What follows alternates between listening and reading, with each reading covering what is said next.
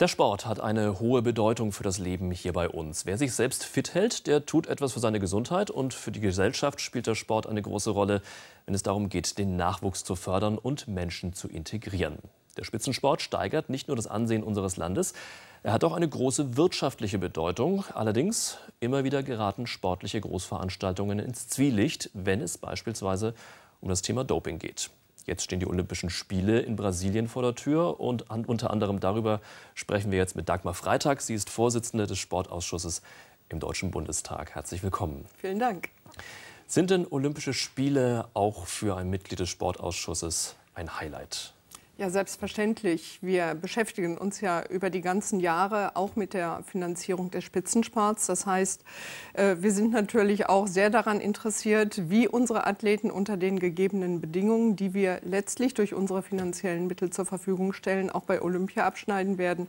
Also wir drücken nicht nur die Daumen, sondern wir schauen auch sehr genau hin, wo ist möglicherweise Veränderungs- oder Verbesserungsbedarf. Mhm. Wie genau können Sie hinschauen? Haben Sie vielleicht sogar die Möglichkeit, vor Ort dabei zu sein? Ja, der Spartaschuss wird eine kleine Delegation nach Rio äh, schicken. Einmal zu den Olympischen Spielen, aber auch zu den äh, wenig später stattfindenden Paralympischen Spielen. Also wir behandeln auch beide Ereignisse völlig gleichmäßig. Mhm. Wie gut sind denn aus Ihrer Sicht die deutschen Sportler jetzt auf dieses Großevent in Rio vorbereitet? Wie ist Ihr Eindruck? Also ich glaube, dass sich diejenigen, die das große Ziel Olympia ja seit Jahren haben, natürlich intensiv vorbereitet haben. Nicht immer läuft das allerdings so, wie die Sportlerinnen und Sportler sich das wünschen. Es gibt plötzlich Verletzungen, die diesen Traum möglicherweise platzen lassen. Aber insgesamt haben wir ganz gute Ergebnisse bisher gehabt, die hoffen lassen, dass es auch zu guten Ergebnissen in Rio kommt. Im Deutschen Olympischen Sportbund, DOSB, werden ja Zielvereinbarungen für Olympische Spiele auch formuliert. Da geht es im Wesentlichen darum, okay, wie viele Medaillen sind zu erwarten. Wie sehen Sie diese Zielvereinbarungen? Wie stehen Sie dazu? Also grundsätzlich ist es natürlich immer richtig, sich auch Ziele zu setzen. Das gilt für Unternehmen und das gilt im Sport wie im Privatleben eben auch. Nur man muss natürlich aufpassen, dass es halbwegs realistisch ist, was man formuliert.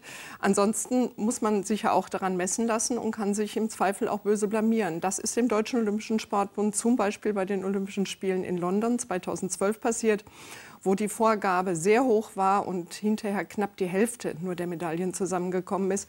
Solche Zielvereinbarungen machen keinen Sinn und sind auch nicht im Sinne der Athletinnen und Athleten. Wie wird sowas dann hinterher aufgearbeitet? Ja, wir haben das natürlich im, im, Sportausschuss als Thema auf die Tagesordnung gesetzt, haben den Deutschen Olympischen Sportbund gebeten, auch entsprechend zu berichten. Ähm, inwieweit der deutsche Sport das aber intern aufgearbeitet hat, das ist etwas, was wir nur am Rande erfahren. Ähm, meine Befürchtung ist eigentlich, dass man es ähm, abgehakt hat und hofft, dass es für Rio besser läuft. Jetzt haben Sie gerade eben schon die Paralympics angesprochen, die ja regelmäßig im Nachgang zu den Olympischen Spielen stattfinden. Inwieweit ist die Unterstützung der deutschen Sportlerinnen und Sportler im Ausschuss dann auch ein Thema? Vorab? Ja, natürlich. Wir haben den deutschen, äh, den deutschen Behindertensportverband äh, sehr häufig zu Gast. Mhm. Ähm, alleine vor der Sommerpause jetzt noch einmal auch als Sachverständigen im Ausschuss. Und die paralympischen Wettbewerbe haben bei uns den gleichen Stellenwert im Ausschuss wie die olympischen Wettbewerbe und damit auch die paralympischen Athletinnen und Athleten. Wird es denn wieder Olympische Spiele auch hier bei uns in Deutschland geben? Es gab jetzt das Nein der Hamburger zu der Bewerbung für 2024 und jetzt hat es momentan so den Anschein, als ja, könnte sich keine Stadt so schnell wieder aufraffen für eine, äh, für eine Kandidatur. Das hat ja unterschiedliche Gründe gehabt, dass Deutschland mittlerweile dreimal gescheitert ist. Wir sind mit München einmal international gescheitert, dann national beim zweiten Versuch und jetzt mit Hamburg wiederum. Wenn ich sage wir, sind das diejenigen, die am Sport und am Spitzensport interessiert sind. Aber der Deutsche Olympische Sportbund ähm, sollte aus meiner Sicht wirklich sehr, sehr kritisch hinterfragen, warum es so gekommen ist. Warum ist es nicht gelungen, die Bevölkerung wirklich hinter diese großartige Idee, Olympische Spiele zu versammeln? Da ist Handlungsbedarf. Anderer Handlungsbedarf ist natürlich auch beim Internationalen Olympischen Komitee und bei all den Anforderungen, die an mögliche Ausrichterstädte gestellt werden. Inwieweit ist vielleicht auch Handlungsbedarf von Seiten der Politik? Wir begleiten solche Prozesse. Wir bewerben uns ja nicht, haben aber immer gesagt, wenn wir uns zum Beispiel, wenn es eine deutsche Bewerbung mit Hamburg geben sollte, ist es eine nationale Bewerbung. Aber die Entscheidung, mit welcher Stadt sich Deutschland bewirbt, fällt natürlich auf der sportpolitischen Bühne zuerst. Das beschließt die Mitgliederversammlung des Deutschen Olympischen Sportbundes. Wenn jetzt Olympia wieder vor der Tür steht, dann rückt natürlich auch das Thema Doping wieder ins Licht. Ähm, Experten warnen, dass trotz engmaschiger Tests ja weiterhin sehr viel gedopt werde. Wie schätzen Sie im Ausschuss diese Problematik ein? Wie wird darüber diskutiert? Wir haben das Thema ständig auf der Tagesordnung und zwar nicht nur seit Jahren. Ich kann es beurteilen, weil ich schon lange im Sportausschuss bin, schon seit Jahrzehnten. Deutschland hat seit Ende letzten Jahres eines der besten Anti-Doping-Gesetze der Welt. Und ich würde mir natürlich wünschen, dass es viele Nachahmer findet, denn wir wissen im Moment durch die Vorfälle, die aus Russland bekannt geworden sind, aber eben nicht nur aus Russland, wie nachlässig teilweise in anderen Ländern mit der Frage umgegangen wird und schlimmer noch, dass es teilweise sogar offensichtlich eine staatliche Unterstützung pro Doping gibt. Das ist im Sinne von sauberen Athleten und Athletinnen natürlich nicht äh, akzeptabel. Mhm. Sie haben es gerade eben schon so ein bisschen angesprochen. Der Weltleichtathletikverband hat ja entschieden, dass die russischen äh, Leichtathleten von den Olympischen Spielen ausgeschlossen werden. Wie stehen Sie als Ausschussvorsitzende dazu? Ich habe das begrüßt. Ich kenne auch den Präsidenten des Internationalen Leichtathletikverbandes, Sebastian Kau, persönlich. Ich habe ihn noch im März bei einer Veranstaltung getroffen. Da haben wir auch genau über das Thema diskutiert. Ich begrüße es sehr, dass er seinem Council diesen Vorschlag gemacht hat und dass er wirklich jetzt Worten auch echte Taten folgen lässt.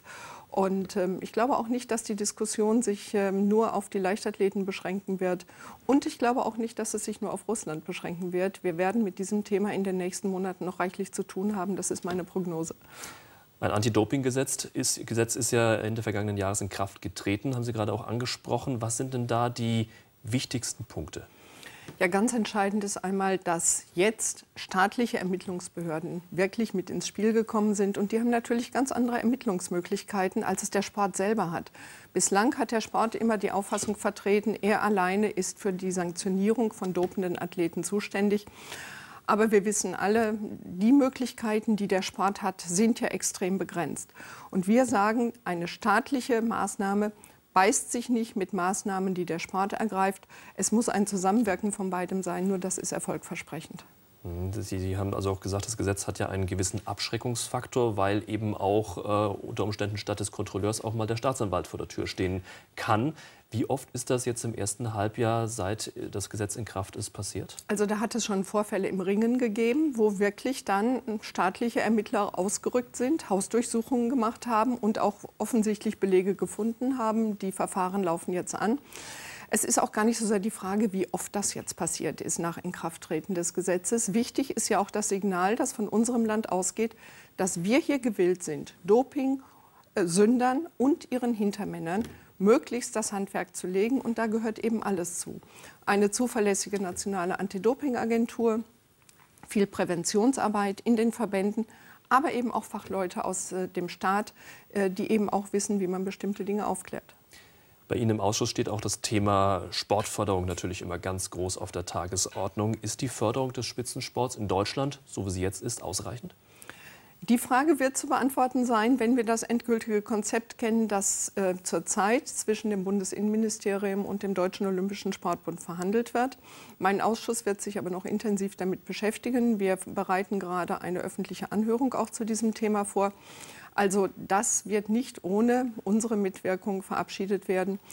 Und ähm, es muss darum gehen, bestmögliche Bedingungen für Athletinnen und Athleten zu schaffen und vielleicht auch mal etwas zu verändern. Äh, den, das wünsche ich mir jedenfalls, dass der Sport und ähm, alle, die im Moment diese Gespräche führen, auch mal den Mut haben zu Veränderungen. Das heißt, wo sehen Sie da gerade Schwierigkeiten? Was sollte verändert werden? Wo, worum geht es in den Gesprächen? Ach, Kann man da schon was ja, ja, da gibt es ganz unterschiedliche Ansatzpunkte. Wir haben zum Beispiel ein Netz von Olympiastützpunkten in unserem Land, die aber teilweise völlig unterschiedlich organisiert sind. Da könnte ich mir vorstellen, dass man das mal harmonisiert und dass man da auch mal gleiche Voraussetzungen schafft. Ähm, ein anderes Thema ist die Einbeziehung der Sportwissenschaften. Es gibt zwei Institute, die wir in Deutschland haben. Das ähm, IAT, also das Institut für angewandte Trainingswissenschaften in Leipzig und das FES, ähm, Fertigung und Entwicklung von Sportgeräten. Die werden sehr stark aus Bundesmitteln gefördert. Aber das sind natürlich längst nicht die einzigen, die gute Erkenntnisse haben und über deren Anwendung beraten. Und deshalb äh, plädiere ich sehr dafür, auch andere sportwissenschaftliche Erkenntnisse, zum Beispiel der Deutschen Sporthochschule in Köln oder der, der Universität in Leipzig, äh, einzubeziehen. Also es gibt ja viele Menschen, viele Wissenschaftler in Deutschland, die dazu was sagen können. Und wir müssen die Sportwissenschaft einfach besser einbeziehen. Das ist ein Erfolgsrezept, was wir von den Engländern lernen können.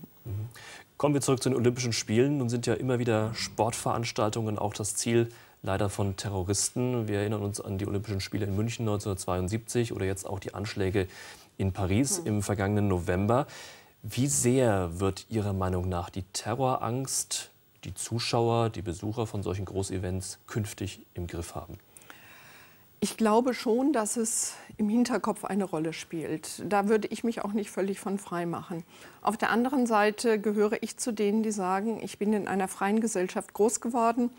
Ich ähm, schätze diese Werte meiner freien Gesellschaft, in der ich leben darf. Und ich bin auch bereit, die zu verteidigen. Und ähm, deshalb bin ich nicht bereit, mich so einschüchtern zu lassen, dass ich sage, ich gehe da nirgendwo mehr hin.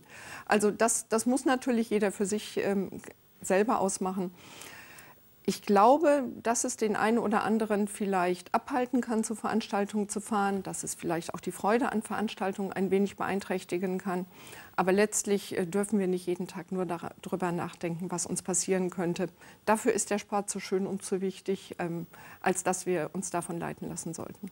Sagt Dagmar Freitag, Vorsitzende des Sportausschusses im Deutschen Bundestag. Herzlichen Dank für Ihren Besuch. Sehr gerne. Und das war im Interview. Vielen Dank fürs Zuschauen. Auf Wiedersehen.